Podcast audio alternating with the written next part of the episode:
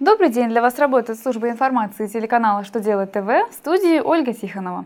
В этом выпуске вы узнаете, когда можно принять к вычету НДС, если счет фактуры на аванс получен с опозданием, как отразить в документации снижение НМЦК, если у закупки несколько источников финансирования, в каком порядке с депозитного счета могут взыскать налоговые недоимки. Итак, о самом главном по порядку –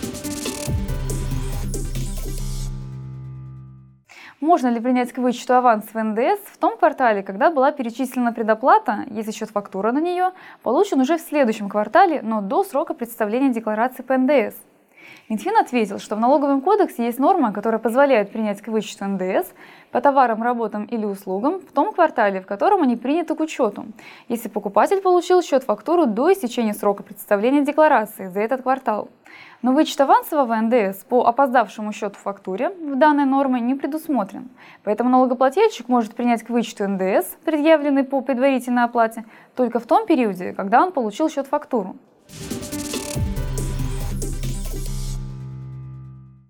Если закупка финансируется из разных источников, снижение начальной и максимальной цены контракта следует отразить пропорционально источникам финансирования. Минэкономразвитие предоставило рекомендации для участников госзакупок. Если закупки проводятся при финансировании из разных источников, то их нужно указать в документации по закупке. Если цена контракта снижается, то, по мнению ведомства, средства, поступившие из разных источников, указываются пропорционально понижению начальной и максимальной цены контракта.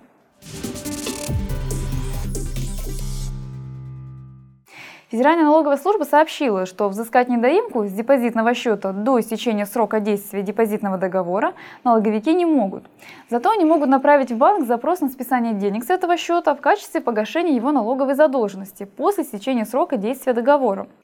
Если такое происходит, и ко времени, когда действие депозитного договора истечет, должник так и не погасит задолженность, банк отправит средства с него сначала на расчетный счет плательщика, а после этого в бюджет. На этом у меня вся информация. Благодарю вас за внимание и до новых встреч!